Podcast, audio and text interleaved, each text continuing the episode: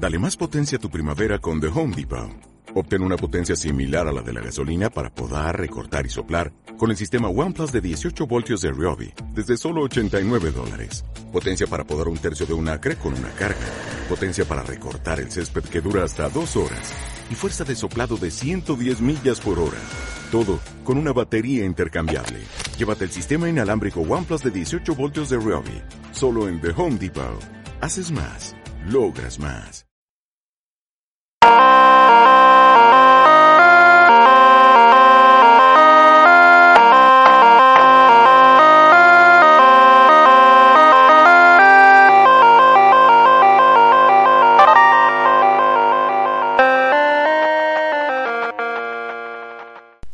Hola, ¿qué tal? Buenas tardes, buenos días a la hora que nos estén escuchando. Tenemos una presentación más ahora del canal Anigame Retro, pero en esta ocasión vamos a tener pues una iteración más, una modalidad diferente que es un podcast, el AGN Podcast, Anigame Retro Podcast, para que ustedes puedan disfrutar de noticias, eh, música y algunas recomendaciones que podemos hacer en cuanto a cómics, manga, anime, videojuegos, porque pues si ustedes se dan cuenta en lo que es el canal estamos más enfocados a colecciones, unboxing y gameplay, pero me gustaría hablarles más sobre estos temas y pues vamos a aprovechar este espacio en la cuestión de audio eh, vamos a tenerlo presente tanto en algunas plataformas de podcast para ver qué tal nos va y también en la plataforma de YouTube, pero obviamente solamente en audio, no vamos a tener nada, nada de video. Pues cómo va a estar estructurado nuestro podcast, en este caso vamos a manejarles lo que es eh, algunas noticias, las tres noticias más importantes de lo que es eh, en general de tecnología, videojuegos, anime y manga. También vamos a hacer alguna recomendación sobre algún videojuego que estoy jugando o que quisiera recordarles y que puedan probar en estas épocas de descanso que podamos tener. Y también eh, sobre alguna lectura que estoy haciendo o algún anime que estoy viendo o película que estoy mirando, observando en esta ocasión pues vamos a hablarles sobre un videojuego en especial que estoy eh, casi ya terminando pero que lo estoy rejugando de nueva cuenta.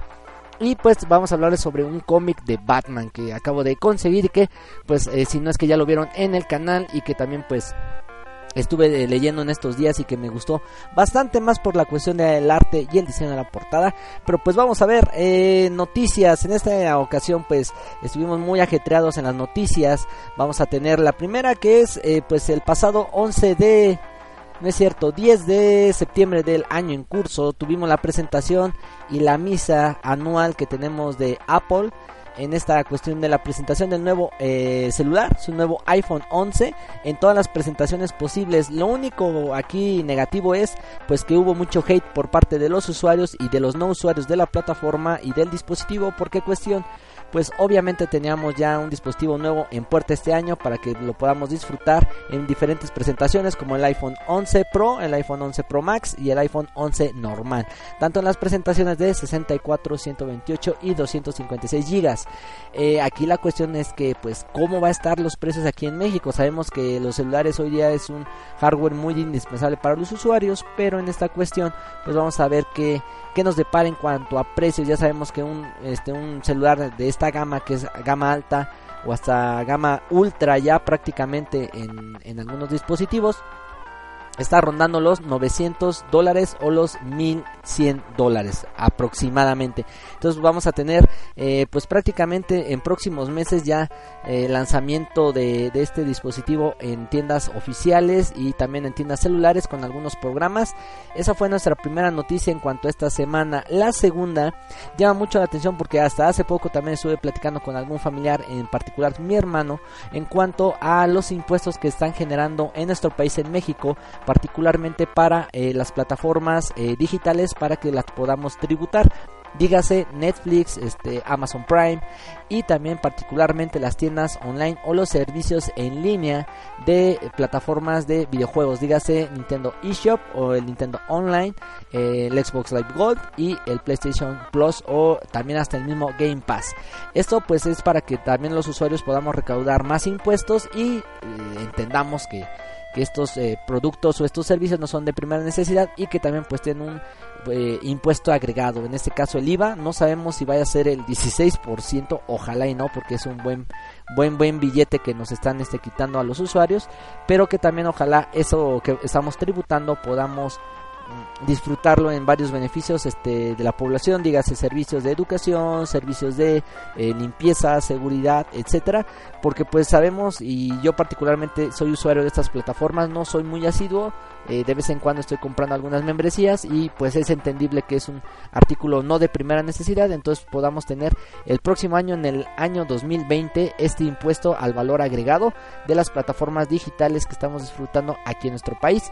En esta cuestión, eh, pues la carga fiscal va a ser por parte del IVA que ya estoy este, revisando particularmente esto y pues eh, que podemos dar gracias a que nuestros diputados, nuestra gente de política en nuestro país en México, pues están legislando estas leyes y pues a final de cuentas estamos viendo que es un gran ingreso para los servicios en línea que están trabajando aquí en México y pues que lamentablemente no estamos generando esos impuestos a nuestro país y yo creo que ese es un aliciente y mm, como yo les, eh, platicaba ojalá fuera eh, prácticamente beneficiado eh, la población en general con estos servicios por la recaudación de impuestos. Y pues la última noticia que les vamos a hablar sobre Nintendo Switch. En esta semana tuvimos eh, una actualización del firmware o del sistema operativo del Nintendo Switch, que es la versión 9.00. Y pues presenta algunas funciones, por ejemplo, de búsqueda para los canales de noticias, una nueva opción de código QR para iniciar sesión en tu cuenta de Nintendo, que eso es algo muy interesante, y una nueva configuración de sensibilidad de la pantalla táctil. Es una pequeña actualización, pero muy bien, eh, muy bienvenida. Eh, por parte de los usuarios, pero que nos hubiera gustado más la practicidad de hacer este comunidades en línea agregar usuarios y también para personalizar el dashboard. Eh, yo que he estado ya usando prácticamente dos años la consola se me hace muy opaca en el sentido de que es muy austera, muy sencilla, no tiene mucha personalización. Sabemos que Nintendo se enfoca más en los videojuegos y en los sistemas operativos optimizados, pero también nos hubiera gustado tener un poquito más de actualización ya que eh, nosotros por ejemplo disfrutamos Xbox Live, eh, Xbox este perdón, eh, lo que es eh, PlayStation Plus o sus plataformas también. Hasta los mismos dispositivos móviles podemos tener personalización de muchas cosas y a veces aquí no lo podemos tener. Entonces pues aquí terminamos con las noticias de esta pequeña sección. Vamos a, a un corte musical. Vamos a tener una canción de videojuego en yo creo que lo vamos a poner en chiptune para que lo puedan disfrutar. Y si no, pues ahorita regresando le vamos a comentar nada. Así que no se despeguen de AGN Podcast y pues regresamos con una recomendación.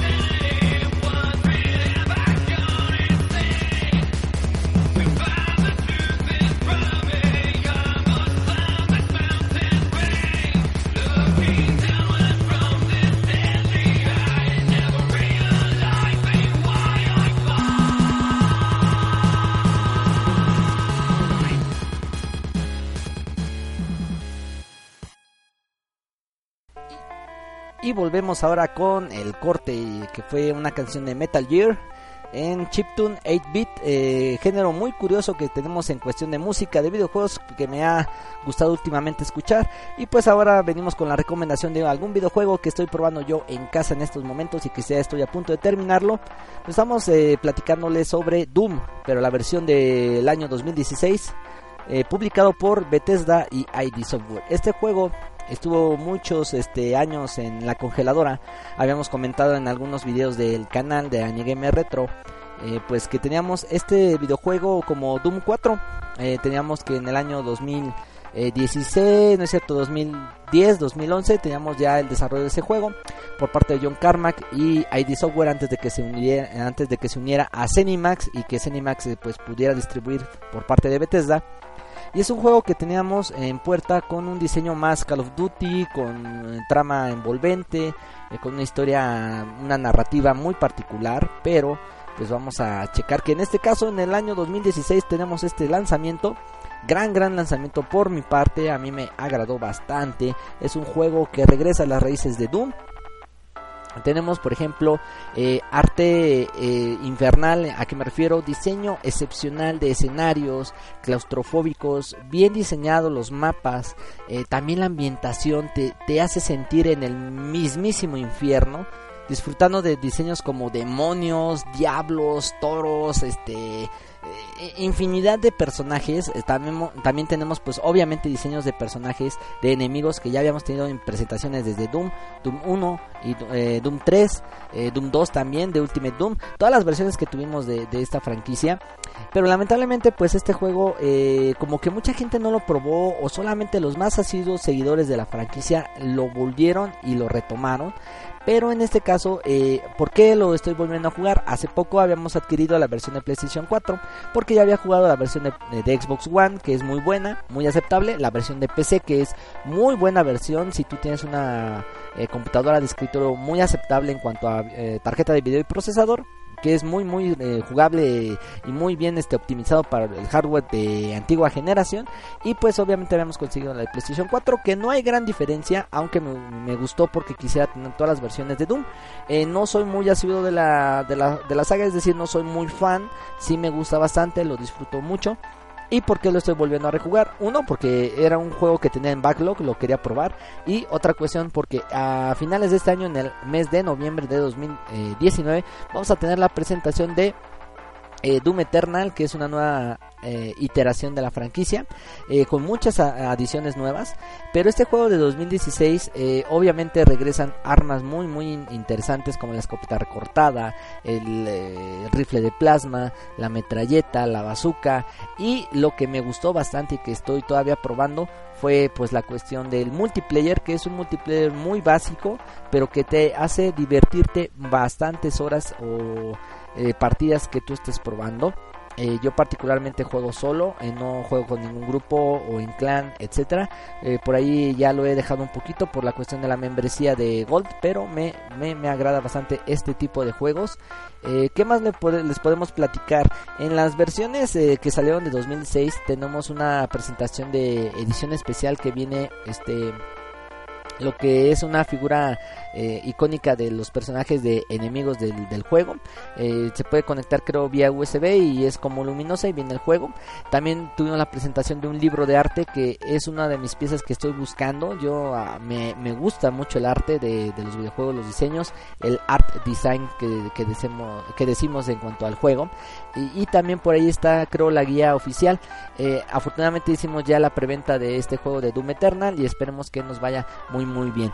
Eh, lo curioso de, este juego fue, eh, como les comentaba yo, eh, publicado por parte de Bethesda. En esos años que estaban diseñando ya lo que era Doom 4 en ese entonces, antes de ser Doom de 2016, pues este ID Software tenía muchos problemas económicos de desarrollo. John Carmack y John Romero ya se habían separado, había muchas disputas internas en el estudio. Entonces muchos se, se separaron y Zenimax compra pues el estudio de ID Software que creo que fue una gran este compra, un gran aliciente para el desarrollo de videojuegos. ¿Por qué? Porque ya no iba a desaparecer este eh, ID Software, sino que iba a estar eh, siguiendo y produciendo más este videojuegos. Motores gráficos, códigos de, este, de, desarrollo. Y aparte pues este que iba a estar publicado por parte de Bethesda, que Bethesda ahorita es una de las publicadoras eh, más grandes de, a nivel internacional, pero que a últimos años ha tenido algunos problemas eh, publicando algunos juegos con muchos bugs o que han estado muy muy mediocres en su desarrollo. Pues yo les recomiendo ampliamente Doom del año 2016, eh, lo pueden conseguir para infinidad de plataformas, para Nintendo Switch, que se ve un poquito el downgrade del aspecto gráfico, PlayStation 4, Xbox One, PC. Entonces pueden ustedes divertirse ampliamente con este videojuego y se van a pasar un gran, gran rato. Eh, pues vamos a la siguiente sección. Fue la recomendación de esta semana eh, o de esta quincena, depende de cómo lo estemos escuchando.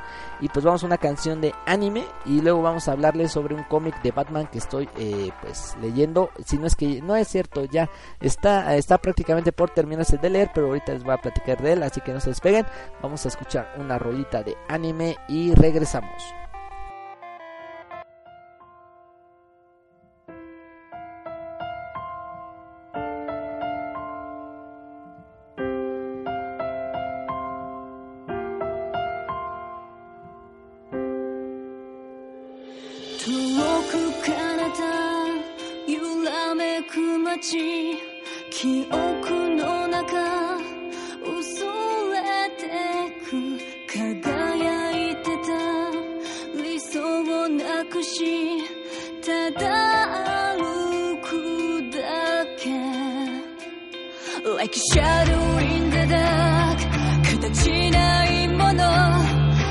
かけた夢疲れ果てて立ち止まる時見上げた空には今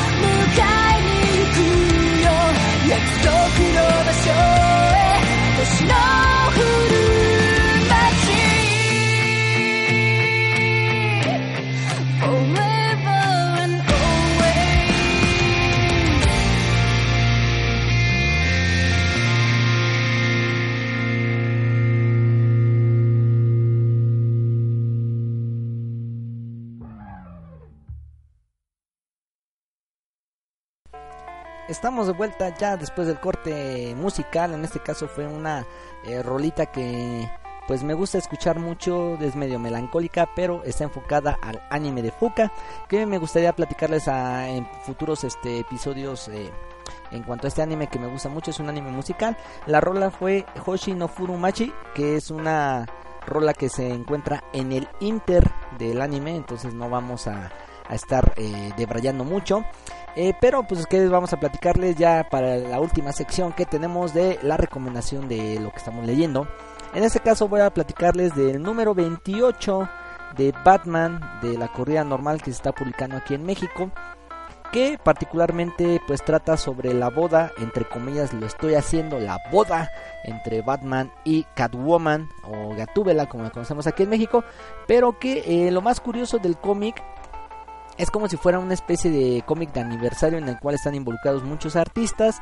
eh, pero por ejemplo aquí los, eh, los escritores principales y los dibujantes está King, Janin y Chung.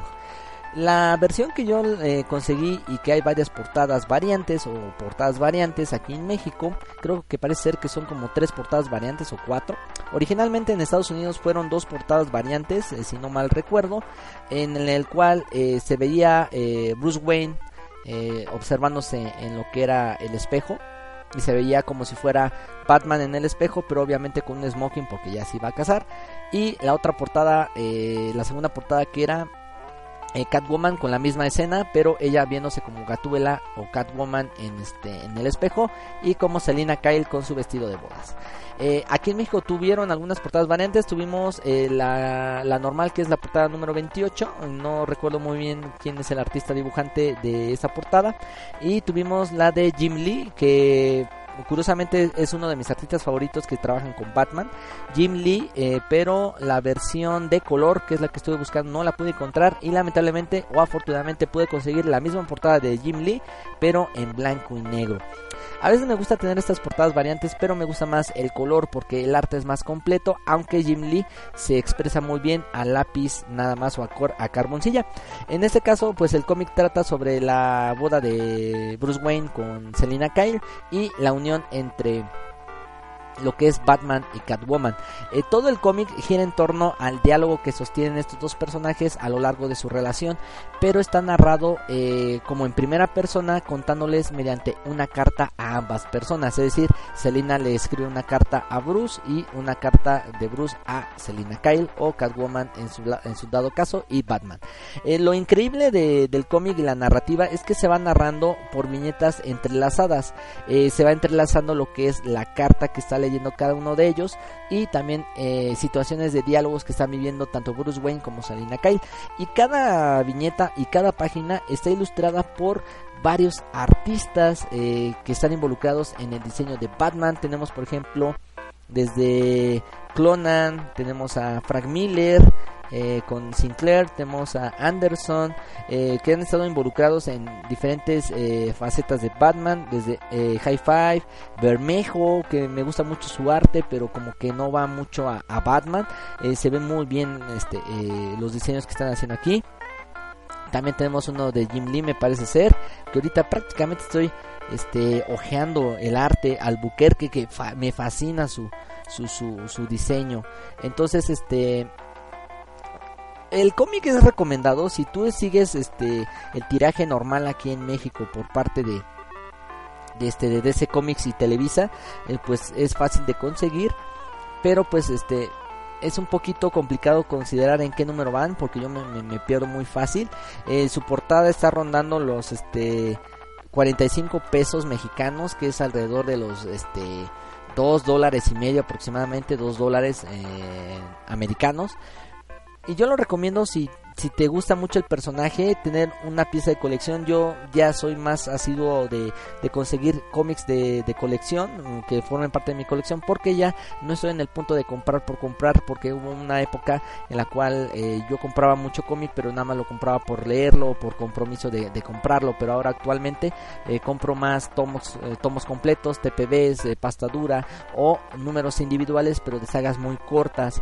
También lo estoy haciendo con el manga y cómic europeo muy poco pero yo se lo recomiendo este cómic si eres muy muy fan del, de- del personaje prácticamente al final no se los quiero contar pero pues lo único que les puedo decir es que la situación queda igual, o sea, de Bodak pues prácticamente nada, aunque el diálogo y la narrativa entre los dos personajes es algo muy nutrido y algo muy muy característico de estos dos. Este, y pues si les gusta que estemos platicando de cómic y manga, eh, háganoslo saber en esta pues pequeña sección. Y con esto cerramos nuestro podcast el número uno de AGN Podcast. Eh, vamos a cerrar con una rolita random pero no se les olvide dejarnos algún comentario que tengan en cuanto a qué les pareció el audio les gustó les agradó. Háganlo en los comentarios en la cajita de comentarios de YouTube. Y también algún comentario que quieran hacer en las plataformas de podcast que estamos ya este, liberando. Creo que por ahí vamos a estar en inbox por primera ocasión y vamos a ver qué tal nos funciona. Entonces no se despeguen de AGN Podcast. Déjenos sus comentarios que les ha gustado también de los videos que hemos estado agregando. Y pues este me gustaría platicarles más sobre más noticias, sobre más recomendaciones de juegos y películas de anime o algo de cine que estemos viendo. Háganos las preguntas que ustedes quieran y pues nos vemos la próxima. Nos vemos, sayonara, sigan jugando y escuchándonos. Bye.